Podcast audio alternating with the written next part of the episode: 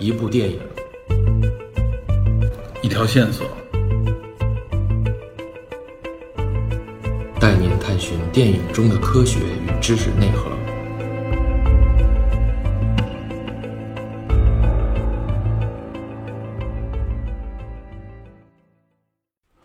大家好，欢迎收听本期的电影侦探，我是 Peter。我们熟悉的雷德利·斯科特执导的这个《拿破仑》，今年呢终于在国内上映了。这部影片可以说一直是今年关注的一个重点话题。但很遗憾的是，这部电影呢，无论是票房还是口碑，在国际和国内呢都很一般。本来原计划呢，我打算在上映之前就出一期节目，但因为种种原因吧，有一些事情耽搁了。目前来看，虽然说这个电影的口碑一般，而而且观感上呢，确实有很多观众也不买账。但我觉得呢，这部电影的相关话题还是值得深度的来聊一聊的。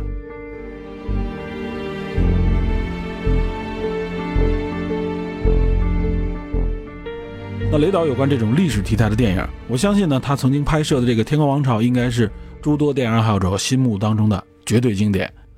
其实呢，当年《天空王朝》在院线上映的时候啊，口碑就相当一般，就类似于今天的这个《拿破仑》。大家主要的反馈呢，就是节奏呢比较混乱，叙事呢也不够清晰。有关十字军东征这个场面啊，虽然说非常的令人惊叹，但无论是情节还是人物呢，缺乏深度，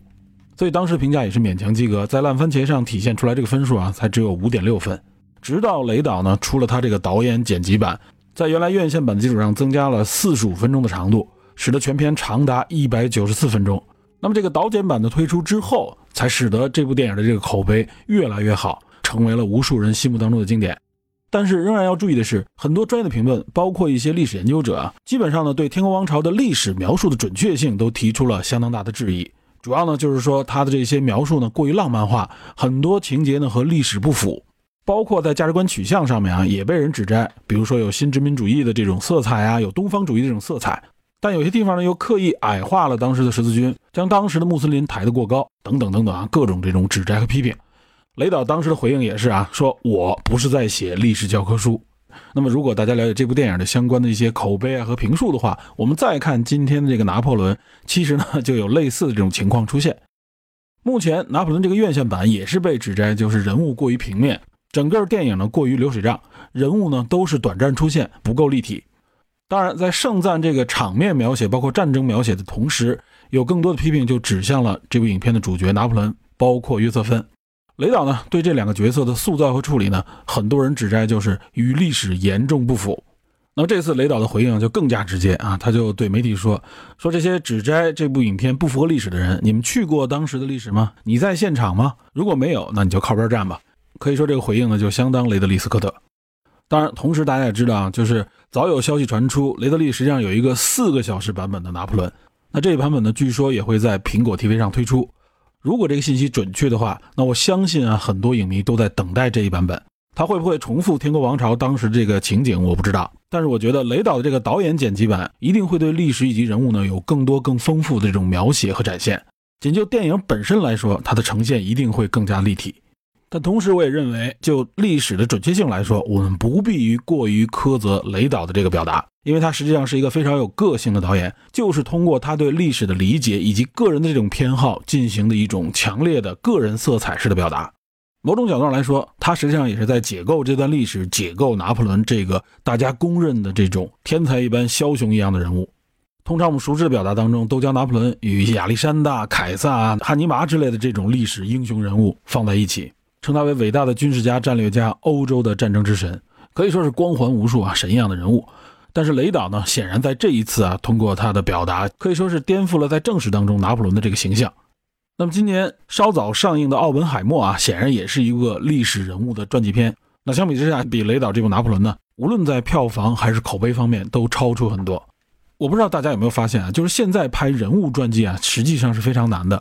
诺兰的《奥本海默》啊，实际上他也压缩了大量的历史情节，很多人物和历史一带而过。他呢以这个奥本海默自己的这个个人视角来呈现这部影片，展现的呢也是大家在教科书当中、在历史当中不太了解的奥本海默的另一面。我在之前的节目当中也说过啊，诺兰呢也击碎了奥本海默身上的很多光环。其实呢，这也体现出来，就是通常我们原来认为的这种经典的传统式的对伟大人物进行这种伟大、光荣、正确式的描写，这种大历史的这种笔触式的描写啊，现在呢越来越不主流了。更多的是以个人视角或者一种反传统的视角来进行挖掘和表达。那雷导的这次院线版可以说是不成功，希望那个导剪版可以改变这样的观感。其实，如果想通过一部电影展现拿破仑这样的人物啊，可以说太难了，因为这里涉及到的历史人物事件太多了。如果真的想尊重历史，想展现这里面的关键情节，那我认为没有一部几十集电视剧是拍不完的。因此，我觉得大家不必苛责雷导这里边展现的拿破仑是不是准确，是不是符合历史，更多的是看他这个表达有怎样的新意，能够给你带来什么样的新的视角，并且呢，让你对待一些历史和人物呢，有自己的一些新的理解。其实呢，我们看一看，哪怕是对这种啊像拿破仑一样的人物，对他的这个绘画啊，不同的这些画家们啊，这些画师们画出来的、描绘出来的这个拿破仑，可能都不尽相同。那更不要提相关的历史书籍以及呢其他的这种文艺作品。所以呢，今天呢，我也打算借着这部影片这个话题来聊一聊那个时代那段历史。只不过啊，这次我不是要聊拿破仑，而是呢，我想跟大家简单的来聊一聊拿破仑是如何出现的，是什么孕育了拿破仑的横空出世。那我相信稍微了解一点历史的，我们也知道啊，也就是法国大革命。所以呢，今天我就打算聊一聊，在拿破仑正式登上历史舞台、站到历史舞台中央之前，到底发生了什么。当然了，我这一次呢，肯定不会按照那个传统的视角，历史教科书的那种视角来谈这相关的历史。我更多的是挑其中的一些人物和事件啊，尤其是和我们传统认知不太相同的一些内容，以从这些不太容易被了解的侧面，进一步的来认识法国大革命。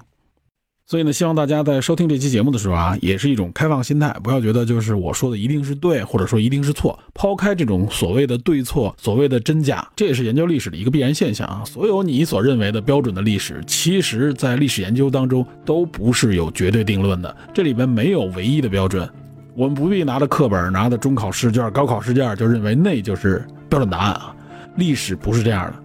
哪怕就是今天啊，我们身边正在发生的很多事情啊，从网络上我就能看到不同的人、不同的角度看到的信息，可以说是完全不同的。所以呢，我认为我今天这期节目呢，就是给大家提供一些可能的新的角度，也算是对雷导这部电影的一个补充吧。好了，那咱们下面就进入这一期的主题。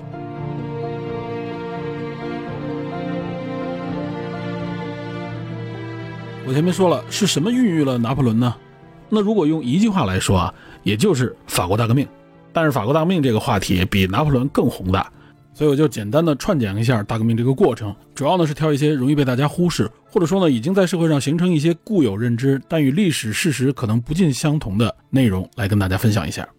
首先呢，有关法国大革命啊，咱们上过中学的应该都学过这一段，我不了解现在的中学课本啊，无论是初中还是高中里边的，应该还有相关的这个内容。那通常我们接触到的啊，都是这个辩证唯物史观之下解析这个法国大革命。我给大家稍微捋一下啊，就首先这个年代啊，指的就是一七八九年到一七九九年这十年，一般通称为法国大革命时期。那这个法国大革命它是如何爆发的呢？也就是什么原因造成了法国大革命呢？这一点实际上在历史学界就有很多的争议，没有定论。我们的历史课本里边主要是这么说啊，就是呃这个波旁王朝啊，也就是当时法国的这个统治阶级，可以说呢就是腐朽堕落。在法国这种啊非常标准的封建专制的旧体制之下呢，除了皇族之外，占人数极少比例的这个法国贵族，包括呢天主教会啊，也就是教士阶级和贵族阶级，他们呢占据了这个社会的主体资源，一直长期压迫这个社会的绝大多数，也就是社会底层，主要呢就是农民啊、普通的市民啊，包括后来慢慢崛起的像商人、手工业者啊等等，也就是没有贵族头衔或者说没有这个教会头衔的这些人。后来引发大革命的这个三级会议，指的就是这三级：先是教士阶级，然后呢就是贵族阶级，再然后呢就是第三阶级。这个第三阶级就是前面我们说的这些普通民众。那么前两个阶级呢都是不用纳税的，这个纳税的压力就承担在第三阶级身上。然后外部呢，除了有这种英法的战争啊、国际上的争端，以及之前法国大力支持美国独立战争等等所造成的巨大的财政赤字。同时呢，再赶上一些自然灾害性的这种严景，导致农业减产、经济下滑、物价飞涨、社会动荡。那老百姓呢都吃不起饭了，但这些贵族呢却是骄奢淫逸啊，生活越来越奢华，也就是我们所谓的这个“朱门酒肉臭，路有冻死骨”吧，就是在这种状态。另外，由于法国启蒙思想的这个发生，以及呢启蒙运动的这个影响，所以呢使得占绝大多数这个第三等级的这些人民们、民众们啊开始觉醒。最终，在这一七八九年，法国国王啊，也就是当时的这个路易十六，他呢迫于这种财政啊，包括社会上的这种压力，他就召开了已经有一百多年没开过的这个三级会议啊。这个三级会议其实原来早就有，但是上一次召开是在一六一四年啊。那这点其实也体现了当时的这个制度环境，也就是呢，其实国王啊，也就是路易十六所代表的这个国王，他们呢就是属于这种封建专制，权力呢可以说全部垄断在以国王为首的这个核心圈里。要不是因为财政危机无法解决啊，他是不会召开这样的会议的，就等于找大家来，咱们真正的来商量商量如何共度难关，对吧？就是这么个意思。那说到法国这个波旁王朝封建专制的统治啊。那最具代表性的应该就是这个路易十六之前，分别是这个路易十四和路易十五啊。当然注意啊，这个路易十四和路易十五并不是说一个是爷爷，一个是父亲，然后到路易十六这是儿子，并不是这样的。路易十四实际上是路易十五的曾祖父，他呢也被称为太阳王。他统治法国这时期啊，法国可以说是最强盛的。他呢也代表着法国封建专制集权统治这个巅峰，大权独揽，在位时间呢长达七十二年。当然，这个在位时间并不是他从登基开始算起，而是说从他继承这个皇位开始算起。所以，他这个在位时间呢，也是君主专制统治当中的世界纪录，比咱们这个清朝的乾隆、康熙都要长。那么，体现太阳王路易十四他这个专制统治的啊，可以用一句话概括，就是他的一句名言，在国内也是广为流传啊，就是这句“朕即国家”。这个“朕”指的就是我，或者说叫我即国家。这句话可以说是相当霸气了，都不能说是侧漏，就是直喷。那也可想而知，这个权力垄断以及傲慢到什么程度。只不过呢，据历史研究考证啊，这句话其实可能不是太阳王说的，也就是呢，路易十四没说过这句话。但是呢，在一些会议的记录当中，有人归纳出路易十四实际上是在表达这样的含义。这呢，也被认为是法国王权至上、专制主义的这么一个集中体现，也可以说是把君权神授，也就是教权对王权这么一个限制啊，被路易十四完全的削弱了。政绩国家这句话呢，后来出现在一些书籍当中，比如说像伏尔泰写的这个《路易十四时代》，包括其他的一些记录的书籍里边有出现过。但据说实际考证啊，并不是路易十四本人所说的。那么据记载，路易十四在临终的时候说过一句话，说我虽死去，但国家永存。这句话听上去啊，和政绩国家是矛盾的，但其实呢，也可以解读为和政绩国家这句话是彼此呼应的。因此呢，虽然说路易十四很有可能没说过“朕即国家”这句话，但显然在现代的这个文化传播当中，这句话已经完完全全和路易十四绑定了。那大家呢也用这句话来概括路易十四所代表的法国专制王权达到顶峰的那个状态。那么有关他这个曾孙路易十五啊，他其实也是有一句话啊，甚至在近些年比路易十四这句话更有名。那么这句话呢，也被大家认为是体现路易十五统治这个国家时，他那种独裁统治下的任性啊，不负责任。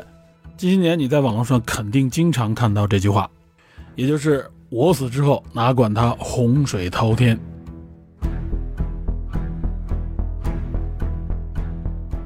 哎，这句话我相信大家最近几年经常听到，在简中世界当中的传播非常广泛了。那么这话是不是路易十五说过的呢？那么据考证啊，这句话可能是路易十五说的，只不过啊，他被严重的断章取义，并被有意的曲解了。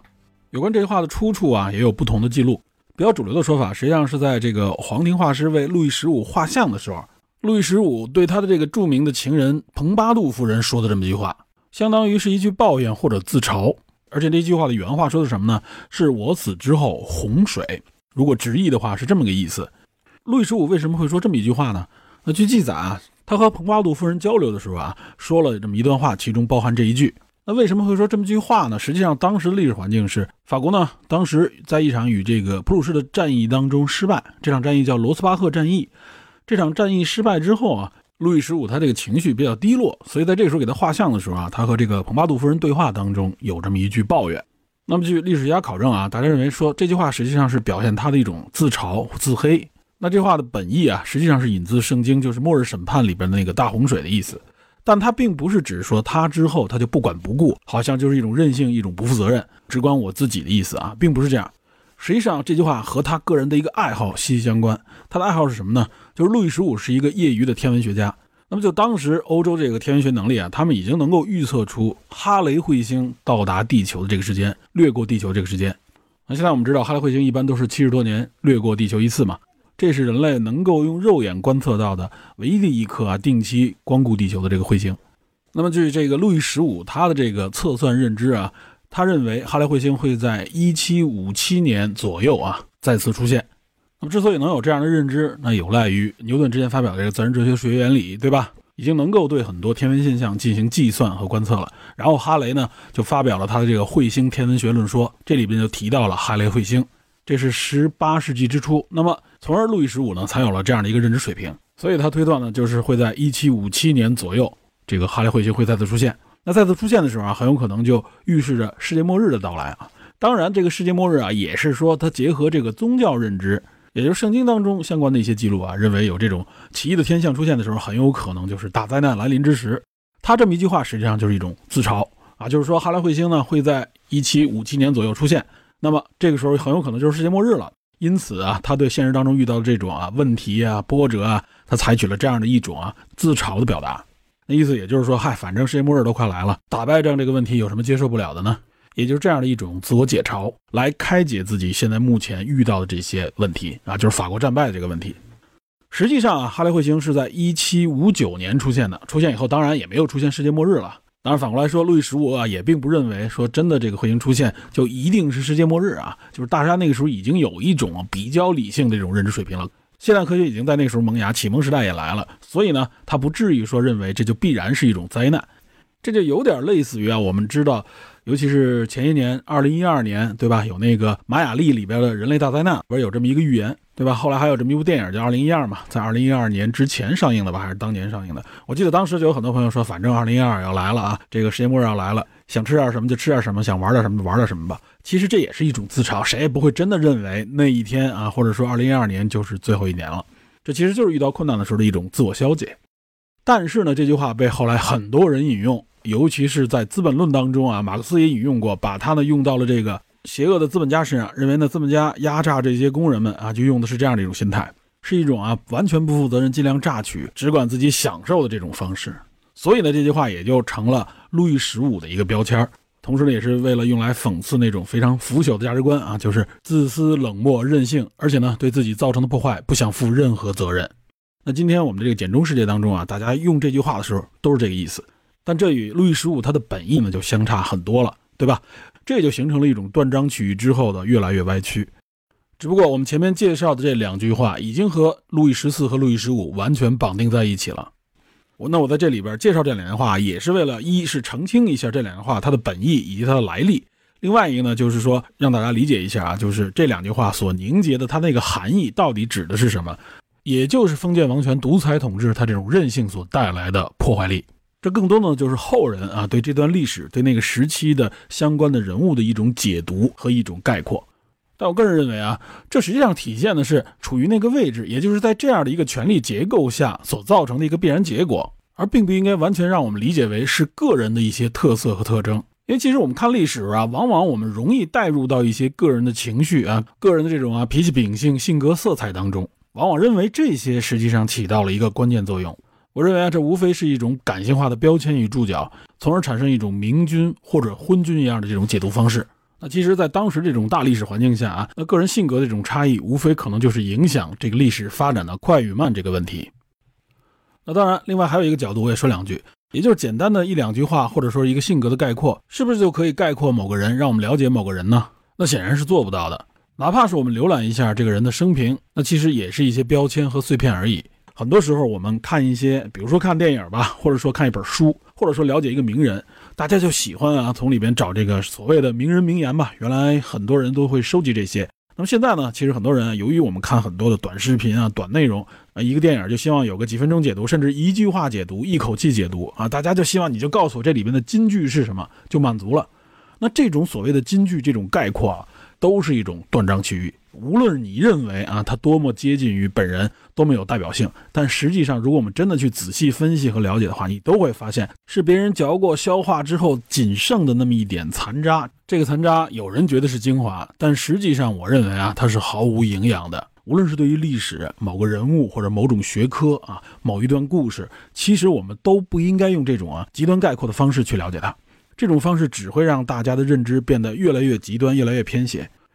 那这些简单的内容啊，应该是提升你兴趣去了解详细内容的一个入口，但对绝大多数人来说，就满足于这种入口。因此呢，我们在社会当中听到的一些啊，基本上的所谓常识、一些判断，很有可能都不准确，甚至是歪曲的。所以呢，还是这句话，我们不必过分纠结于拿破仑这部电影，它反映出来这个拿破仑到底真不真实，表达的到底正不正确？因为其实有可能你认为的那个拿破仑啊，也是别人描述概括出来的，在这里其实没有标准答案。好，我这就是顺便说了几句路易十四和路易十五，等于是介绍了一下法国啊，它这这个大革命之前的制度环境，它是一个怎样的传承。然后我们回到一七八九年，接着说路易十六为了解决财政问题，要求召开的这个三级会议。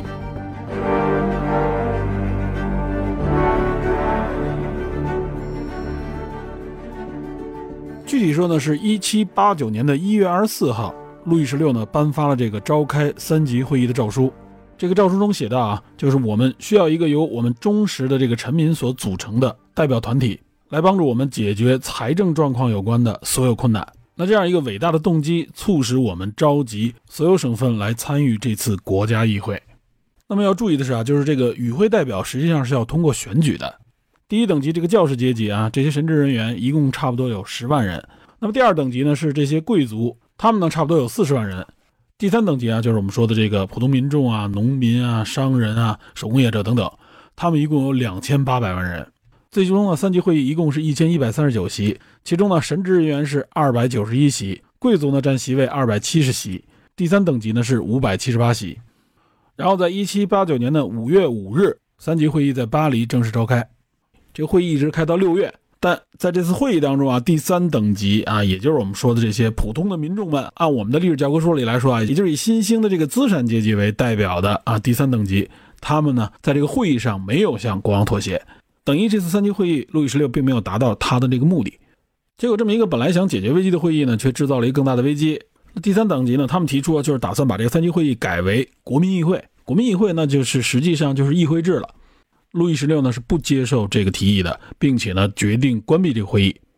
结果呢就是第三等级啊，一共五百七十六位代表，包括少数的第一等级，也就是教会等级里边的一些代表，他们呢就来到了这个会议旁边的一个网球馆内啊，室内网球馆是叫王家网球馆，在这个王家网球馆里边签署了一份宣言，也叫网球厅宣言。那么这个宣言的签署啊，被认为是法国大革命的诞生的标志。那可以说很明确的，也就是国民议会和国王以及贵族呢，就成为了两种啊水火不容的势力，最终呢导致这个矛盾升级。然后呢，以国民议会为代表的这些啊民众们就攻占巴士底狱，实际上就是一七八九年的七月十四日，巴士底狱被攻陷，这也是法国大革命的一个重要的里程碑。那么七月十四日也就成为了法国的国庆日啊，它直到今天这一天也被称为巴士底日，就是为了纪念民众啊攻克了象征封建统治这个巴士底狱。也算是法国大革命正式拉开了序幕。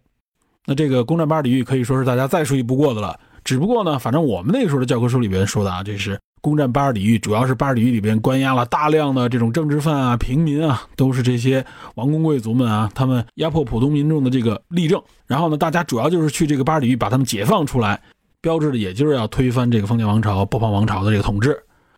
那么其实呢，后来的这个历史当中就有所澄清。我相信现在大家应该多少也知道了。我我记得好几年前这方面的信息就开始多了起来。也就是说呢，实际上当时所谓的叛军也好，或者说就是这个普通民众啊，他们组成这个反抗力量，他们之所以要去攻占巴士底狱，是为什么呢？就是巴士底狱啊，实际上是一个弹药仓库。它很早以前啊，曾经是作为一个非常坚固的一个在巴黎内部的一个堡垒，后来呢改为监狱。但是更多的是这个监狱当中啊，这个巴尔底狱里边，它更多的存放的就是弹药。那在巴尔底狱里边啊，这座城堡里边一共也就关押了七名犯人。那其中这七名罪犯里有一个贵族啊，他主要是因为道德原因被关进来的；还有两个精神不太正常的，以及四个平民犯人，他们被关押的原因是造假。这就是全部的犯人了。然后呢，这个巴尔底狱里边一共呢有一百多人守在这个巴尔底狱里边。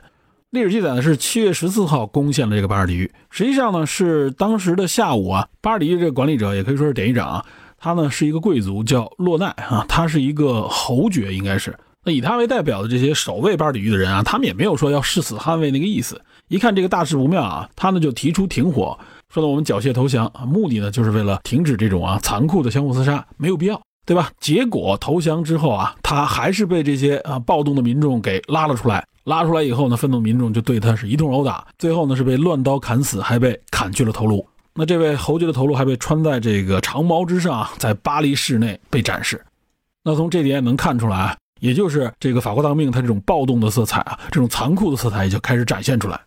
在这之后呢，就是巴黎自治政府的建立。这标志的就是法国大革命的这种胜利。但是其实还没有完，虽然说呢，就是说国王已经妥协了，而且呢已经接受这个国民议会，并且呢实际上啊就是接受什么呢？就是接受君主立宪。法国呢等于是开始改弦更张，往这个君主立宪方向走。但其实没过几个月啊，仍然法国爆发了很多的这种游行，比如说著名的凡尔赛游行。那据说这个凡尔赛游行啊，还是由法国当时巴黎的这个妇女她们带动起来的。主要据说呢，还是因为这个物价高涨啊、粮食短缺等等。但实际上呢，也有说啊，这主要就是啊，法国大革命虽然说已经宣布胜利了，但是它的这种啊暴力的能量啊，并没有完全发泄出来。随着这个巴尔底狱被攻占，法国普通民众开始意识到，哎，我们这个权力好像已经开始膨胀了，开始变大了。我们有了伸张我们自己认为正义的这个渠道和方式，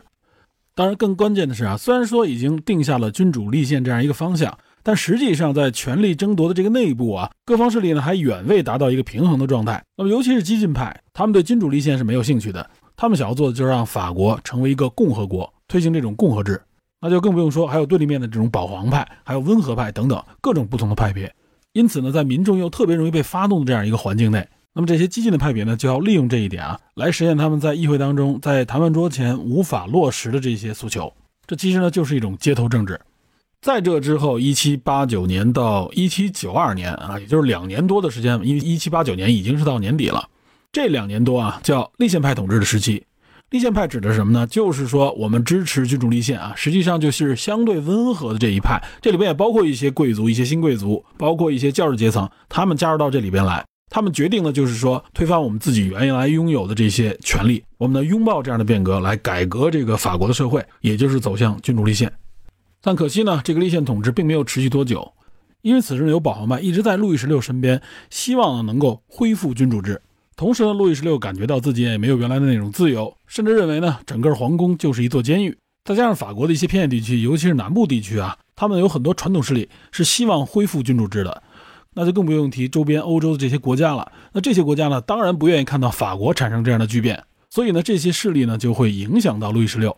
因此呢，如果想恢复君主制啊，就首先要把路易十六从巴黎带出，也就是先离开这个革命的中心。因此，在一七九一年的六月啊，路易十六带着玛丽王后，他们就打算偷偷的逃出巴黎，撤到法国东北部一个叫蒙梅迪的这么一个小城市。这里呢是当时保王党的一个堡垒，而且呢靠近奥地利，就可以受到奥地利的这个保护。于是乎，就打扮成平民的样子，让他们的仆人们来扮装贵族，就换上他们的这个衣服，这样他们好来一个金蝉脱壳。结果啊，其实当时其实也没有想象当中的那么大压力呢，导致啊，整个他这个出逃计划就非常的招摇，在半路上就被人认出来了。议会呢就派出代表，相当于是把路易十六啊他们这国王这一家押回了巴黎。那在回到巴黎的这个路上，据说呢，群众就以一种沉默的方式迎接他们。那么此时，法国国王啊，这个路易十六他就不再和之前的这个地位相当了。那之前会议就宣布啊，停止法国国王的这个王位，然后呢，就将路易十六他们这一家监视保护起来。这回呢，等于是真正的把他们囚禁在了皇宫之内。在这之后呢，等于是制宪派又被推翻，巴黎呢爆发了第二次武装起义。这时候吉伦特派掌权，吉伦特派掌权呢，就意味着法兰西第一共和国的成立。法国现在的全称叫做法兰西第五共和国。那么法兰西第一共和国啊，就是在1792年建立的。这个吉伦特派啊，他们实际上就是来自于吉伦特省。这个吉伦特省啊，就在法国的应该算是西南部吧。我们一提法国这个红酒，都说这个波尔多红酒，波尔多的酒庄，哎，这个波尔多就在吉伦特省这儿呢，也是盛产这种啊所谓旧世界的红酒。那这个吉伦特派他们就不是立宪派了，他们等于是相当于把立宪就终止了，他们呢是共和派，也就要建立这个法兰西共和国。这个共和国呢，也就要开始实行这种普选。同时呢，这时候外部的压力就越来越大。外部主要就是说，像保皇党、保王党啊，然后再加上其他周边的这些国家，本来君主立宪就让他们警惕，你这一下连君主立宪都推翻了，直接建立共和国，那更不干了。所以说，外部压力在逐步的升级。这个时候内部啊，其实吉伦特派还不是一个极端的这种啊左翼势力，他呢相对来说还算温和。但是由于之前啊这个法国国王的出逃，尤其是他出逃的时候还留下了一个十几页的这么一个文件。相当于他的这么一个出逃的声明吧。这个声明里说什么呢？那意思就是说啊，这个君主立宪本身是非法的，我呢还是要恢复波旁王朝，而且呢我还是要恢复这些贵族势力。那这样的一个声明，等于是激怒了所有的改革派嘛。而且此时啊，就是普鲁士实际上已经和法国开战。普鲁士要求啊，你们不能拿法国国王当人质。那意思就是说，我们不能以法国国王作为谈判的标志，你们不能这样扣押这个法国国王。同时呢，在当年的十一月啊，也就是一七九二年的十一月，据说呢还发生了一个的所谓的铁柜事件，就是一个保险箱，等于是皇宫内部的这么一个铁柜里边存放了大量的这种秘密文件被泄露了出来。这里边就包括很多这个皇宫贵族他们内部的一些通信啊，其中有很多是不能公开出来的，可以说和他们平时表达出来的这些啊妥协也好，或者说支持立宪的这些嘴脸不太一样的内容。那这两件事件的爆发，等于是再次激怒了这个改革势力。改革势力当中的这个激进派啊，就要求要审判这个路易十六。实际上，吉伦特派是不希望爆发这样的冲突的，他不希望审判路易十六啊。也就是说，他们还是想保留这个路易十六，以后呢，有可能还是走这种君主立宪。总之呢，就是说他们不想把这个矛盾升级，因为内部外部的原因吧。但是呢，由于内部啊这种激进势力的这种声音越来越大，最终还是在一七九二年的年底宣布要审判这个路易十六。这个路易十六就相当于成了国家的罪人了。翻过年来，也就是一七九三年的一月十五日，由七百二十一名代表组成的这个审判大会啊，进行了一次投票。这七百二十一名代表当中啊，有六百九十三人投下有罪的这一票，就认为首先你法国国王路易十六有罪。而且呢，没有任何一个人投无罪，只是有二十三人弃权了。这首先就是宣判法国国王有罪。第二天又进行了一次投票，这次投票投什么呢？就是投这个法国国王他的命运了，是不是要处死这个路易十六？此时呢，就有很多代表觉得呢没有必要，应该找一个替代方案。结果呢，是经历了一天多，这个投票结果才出来。最终是七百二十一位代表当中，三百八十七位支持处决路易十六，三百三十四位呢是反对死刑，也就是相当微弱的优势，决定处死路易十六。这是一月十七号宣判，结果呢，一月二十一号，路易十六就被推上了断头台。这个断头台大家也知道啊，应该是路易十六他亲自参与设计了的。设计这么一个断头台的目的呢，也是为了提高死刑的这么一个效率，同时呢，减轻这个被斩首者啊他的这个痛苦。因为过去啊都是用斧子、用大刀来斩首，那么如果要是赶上一个新的这个刽子手的话，往往可能一斧子下去不一定能够将这个犯人斩首，有的时候需要几斧子，这个过程太残酷了。后来呢，就有人提议啊，要改进，应该设置一种机械来提高这个斩首的效率，并且尽量来减少被斩首者这个痛苦的时间吧。不曾想啊，路易十六本人也就死在了自己参与设计的这个杀人工具之下。这是一月份，九个月之后，玛丽王后，也就是玛丽安托瓦内特，也被推上了革命广场的断头台，被斩首示众。玛丽皇后的被处决，也就是《拿破仑》这部电影里边的第一幕。而且在这部电影的预告片当中，也明确的展现了这一幕。在历史教科书当中，在很多的解读当中啊，这个女性可以说是背负了很多的骂名。但实际上，我认为啊，她罪不至死，可以说是一个相当悲剧性的王后。那接下来呢，我就想跟大家简单的来聊一聊玛丽王后这个人。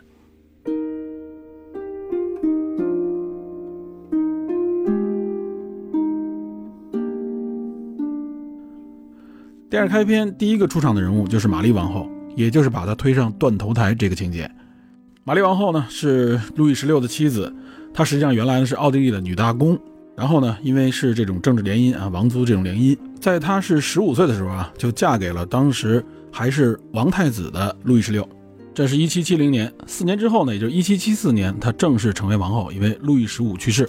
在这儿我不是要介绍她的生平，主要呢介绍一件和她息息相关的事件。这个事件呢，也被称为是引发这个法国大革命的导火索之一，历史上称之为“女王项链事件”。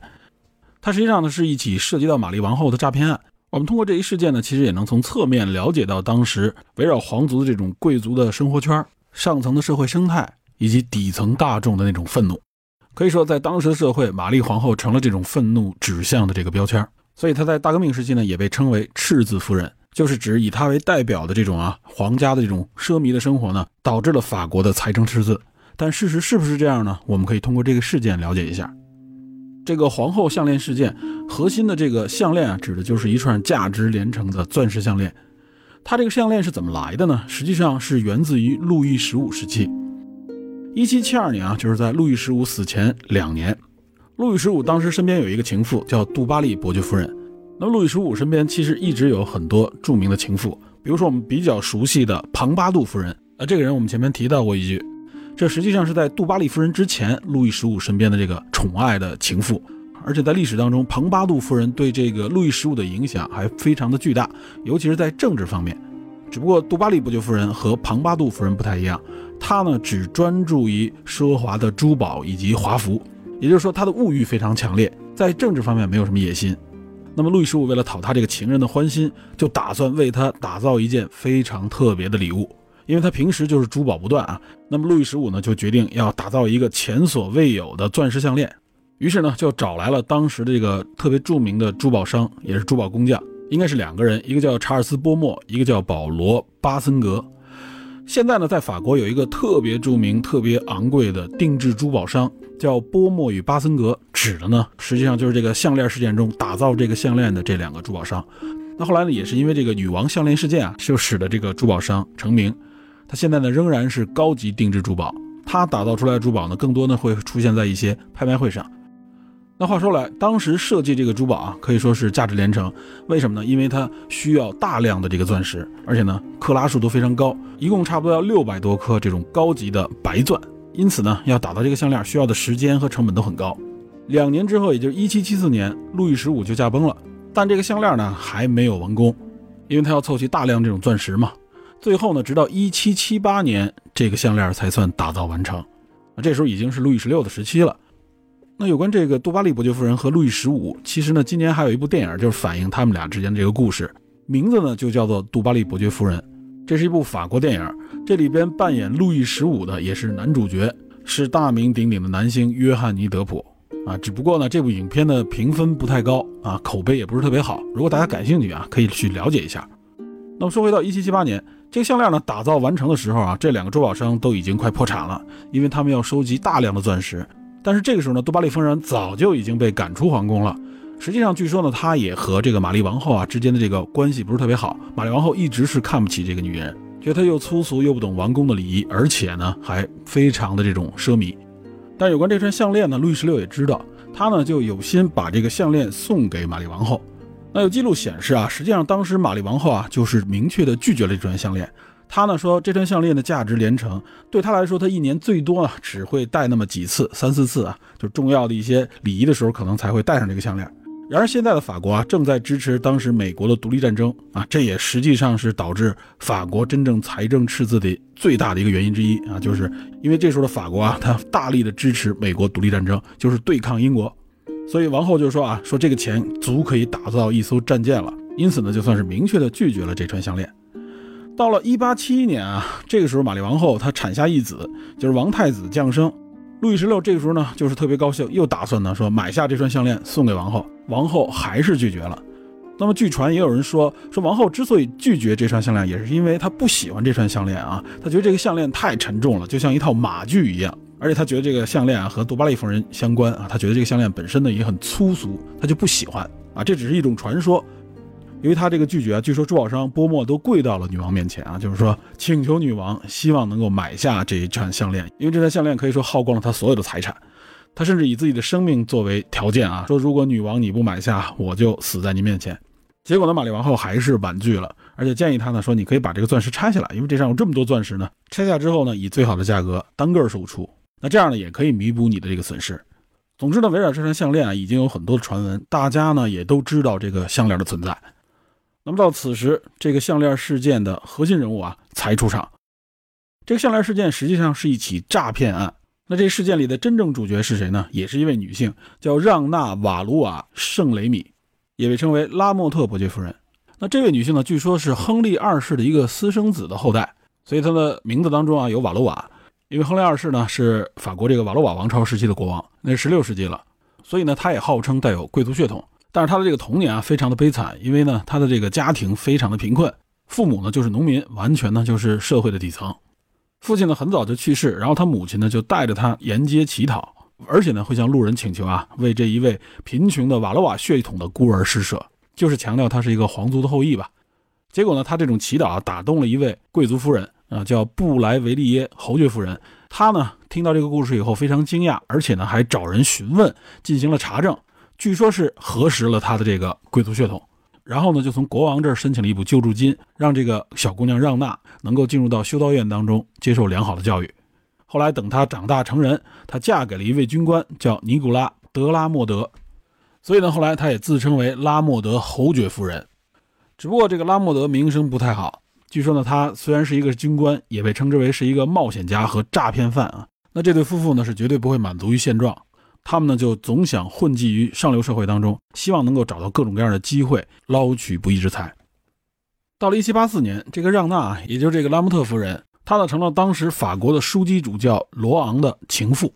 这个罗昂是贵族，他是斯特拉斯堡的红衣主教，而且他不仅身份显赫，也很有钱。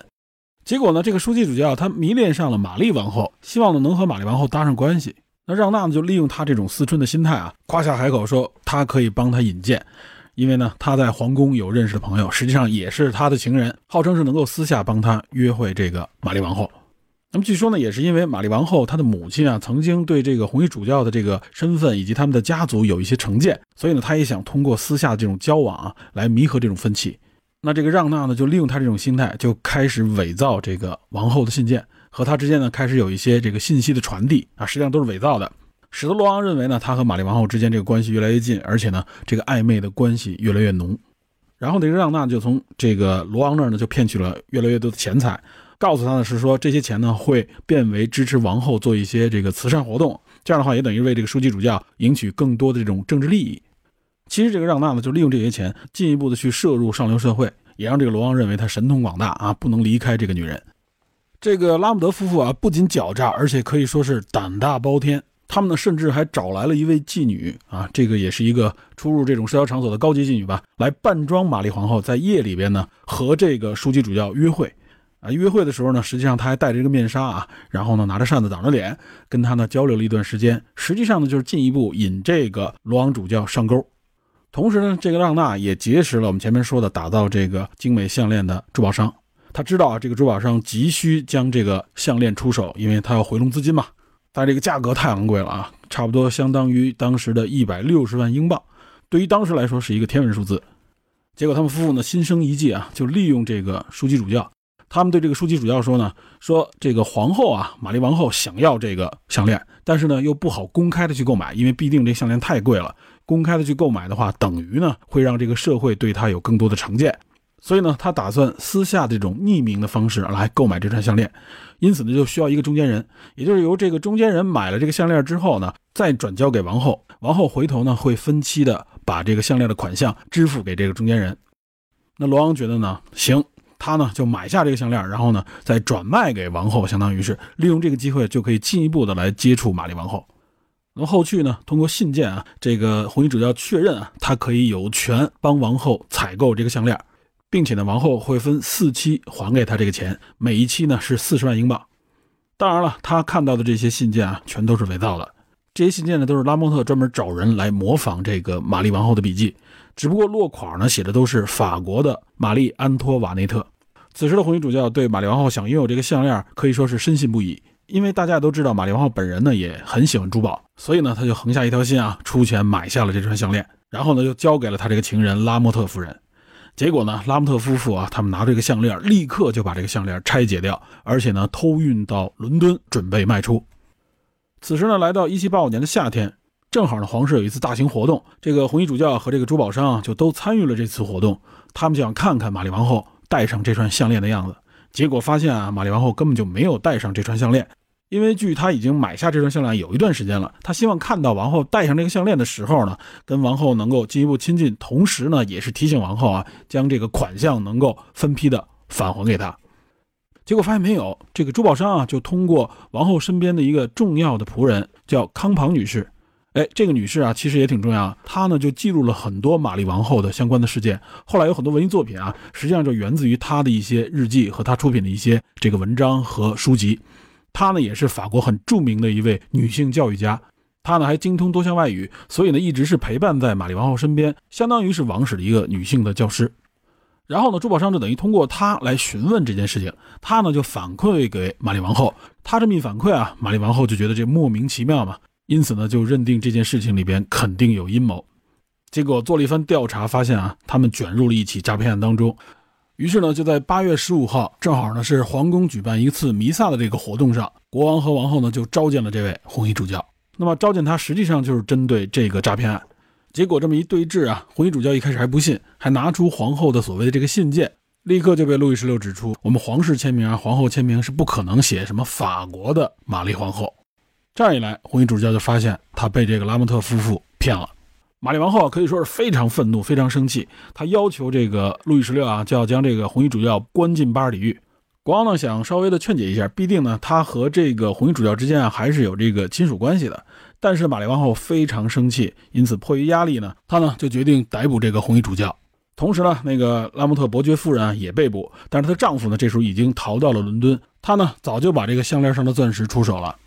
因为这个红衣主教啊，本人他也是一个非常重要的人，又涉及到教会，所以呢，这件事情就变得很复杂。国王呢，这个时候啊，就出了一个晕招。这个晕招是什么呢？他就让这个红衣主教来选择，要不然呢，就是我私下审问你，审理你这个案件；要不然呢，就是交给巴黎最高法院。实际上呢，他是不应该把这个案件推给巴黎最高法的。推给巴黎最高法院的话，就等于是把这个事情公之于众了。公之于众之后，必然会给皇室带来丑闻。哪怕皇室，哪怕王后是受害者，但是社会这个时候其实已经对贵族、对王室充满了各种各样的敌意和仇恨。那罗王主教他很明显啊，他就是为了给自己讨一个清白，因为必定啊他也是受害者，但是他是损失最大的这个人。结果啊，最终的这个公开审理，这个红衣主教呢被判为无罪，被抓到这个拉莫特伯爵夫人呢被判有罪，而且在肩膀上还烙下了一个 V 字的字样，这代表他是小偷的意思。同时呢，被判处终身监禁。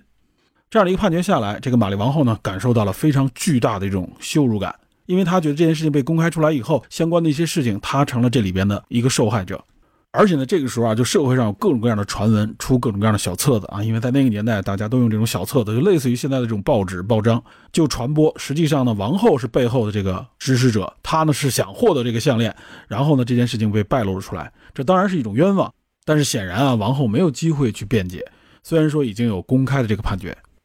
各种各样有关王后、有关王室的这个阴谋论啊，就是在社会上面传播甚广。大家也通过这个事件就议论王室啊，他们这种奢靡的、这种极度奢华的生活。同时呢，不仅没有抓到这个拉姆特夫人她的丈夫，这个拉姆特夫人在几年之后也越狱逃跑了。那这样一来，就更加增加了这个事件的阴谋论色彩。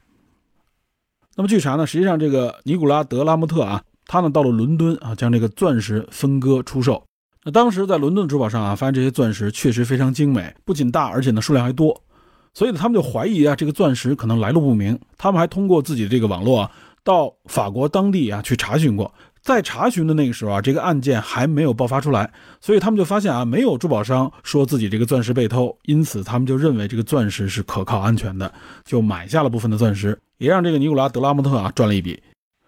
那这一诈骗以及相关的传闻啊，在当时可以说是相当的轰动。玛丽王后以及王室呢，成为了当时社会当中嘲讽、仇恨的对象。那么，诸多的历史研究呢，也将这一事件直接与法国大革命挂钩，认为它是导致法国大革命的直接导火索之一。你就可想而知，这一事件给皇室带来了多么恶劣的影响。那有关这个事件，在现当代的很多文艺作品当中仍然有所记述，甚至在日本的漫画作品当中也有所体现。这部漫画，我估计可能有人听说过，它叫《凡尔赛玫瑰》。是日本漫画家池田李代子创作的啊，可以算是这种少女漫画。《凡尔赛玫瑰》这部漫画啊，其实影响力还挺大的。它是在七十年代出版的，然后呢，在七九年还拍了动画片啊。国内应该后来我记得有一些电视台转播过，而且呢，法国还特意拍了一部根据这部动画片改编的电影。那这部漫画的主角呢，是一位女性，叫奥斯卡。那当然，她是一个虚构的人物。出身是贵族，然后呢，他实际上是女扮男装，陪在玛丽王后身边的这么一个侍卫，就相当于是保镖吧，可以说是文武双全吧。然后他经历了玛丽王后的这个一生啊，身边各种各样的事情，也就是把一些历史事件呢，通过这个角色表达出来啊。那么日本就出过很多这种历史架空类的这种漫画啊，就是把人物呢置于到当时这种大的历史环境当中。那我记得其中有那么几集啊，就专门讲的就是这个皇后项链事件。大家如果感兴趣啊，也可以去找一找，网上应该还能够查到这个相关的视频。有关玛丽王后啊，实际上也有一些文艺作品，应该是零几年嘛，出过一部叫《这个绝代艳后》啊，这部电影，它展现的也就是玛丽王后她的这个一生吧，相当于是，尤其是在法国，她当王后之后啊，可以说是非常奢靡的这个生活。有很多人呢就评论呢，这部电影实际上更像是一场时装秀。那这部电影在台湾就被翻译成叫《凡尔赛拜金女》啊，这个名字就可想而知了。那网络上大家老说凡尔赛，凡尔赛啊，指的就是凡尔赛宫，实际上呢就是指向当时法国皇族啊，在凡尔赛宫这种啊奢靡的生活，实际上就有一种炫耀的色彩吧。那这部影片呢是索菲亚·科布拉啊，她自编自导的，主演呢就是克里斯汀·邓斯特啊。只不过这部影片的口碑呢不是特别好啊，评分一般。而且呢，在这部影片当中，应该是没有展现这个皇后项链事件。这部影片的结尾呢是写到法国大革命的爆发。那还有一部电影叫《再见我的王后》啊，是法国人拍的，应该是，呃，主演的就是雷亚塞杜，他呢在这里边扮演的是这个玛丽王后的一个仆人。当然，这个仆人这个角色也是虚构的，但这个故事呢，就是源自前面我们说的啊，就是玛丽王后身边的这个第一女仆啊，就是那个康庞女士，也就是以她的技术为原型。